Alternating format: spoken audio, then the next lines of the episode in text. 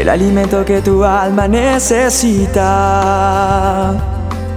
para que puedas comenzar un nuevo día. Con William Arana. Una profesora universitaria inició un nuevo proyecto entre sus alumnos. A cada uno les dio cuatro moños de color azul, todos con la leyenda Eres importante para mí. Y les pidió que se pusieran uno, ahí en el pecho, en la solapa. Ahí estaba la leyenda Eres importante para mí. Cuando todos lo hicieron, les dijo que eso era lo que ella pensaba de ellos. Luego les explicó de qué se trataba este experimento. Tenían que darle un moño a alguna persona que fuera importante para ellos, explicándoles el motivo y dándoles los otros moños para que ellos hicieran lo mismo.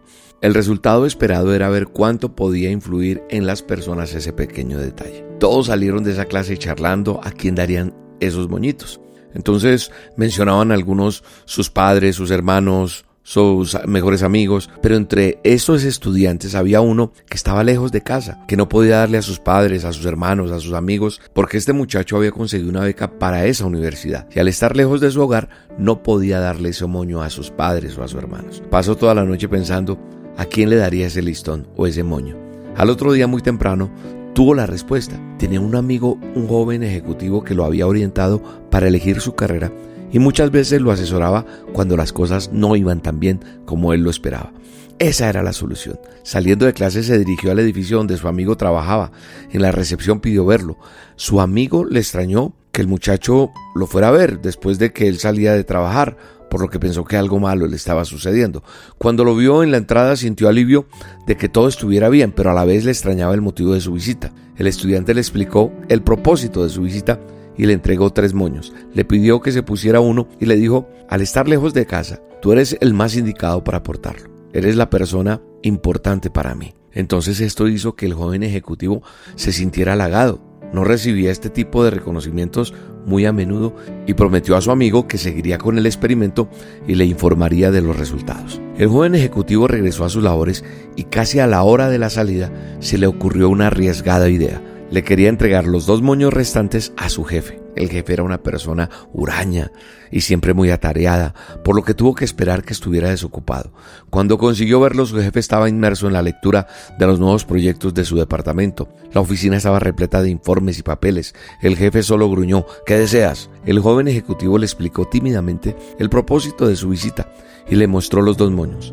El jefe asombrado le preguntó, ¿por qué cree usted que soy el más indicado para tener ese moño? El joven ejecutivo le respondió que él solo lo admiraba por su capacidad, su entusiasmo, lo que hacía en sus negocios, además que de él estaba aprendiendo bastante y estaba orgulloso de estar bajo su mando. El jefe titubeó, pero recibió con agrado los dos moños. No muy a menudo se escuchan esas palabras con sinceridad estando en el puesto en el que él se encontraba. El joven ejecutivo se despidió cortésmente del jefe y como ya era la hora de la salida, se fue a su casa. El jefe, acostumbrado a estar en la oficina hasta altas horas, esta vez se fue muy temprano a su casa. En la solapa llevaba uno de los moños y el otro lo guardó en el bolsillo de su camisa. Se fue reflexionando mientras manejaba rumbo a su casa. Su esposa se extrañó de verlo llegar tan temprano a casa y pensó que algo le había pasado.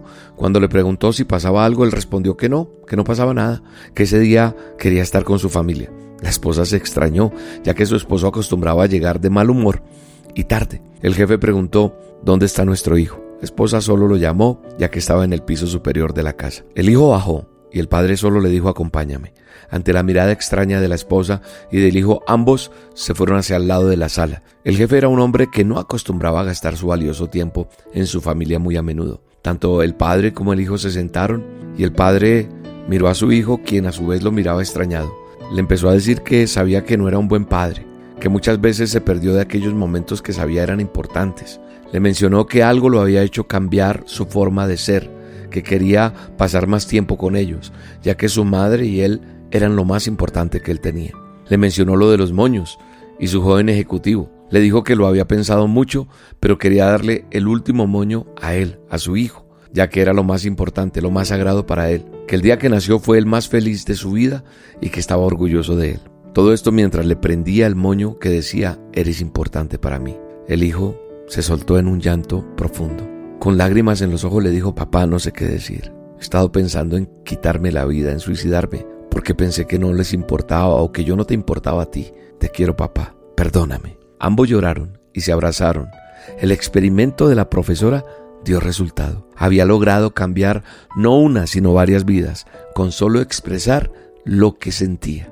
Ese es el poder de uno, expresar lo que sientes y darle valor a los detalles de la gente que te ama.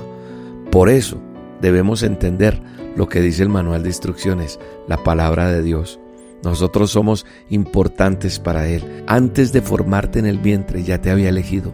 Antes de que nacieras ya te había apartado, dice Jeremías 1.5. Quizás en muchos momentos de tu vida has sentido que no vales nada o has pensado que no eres importante para nadie.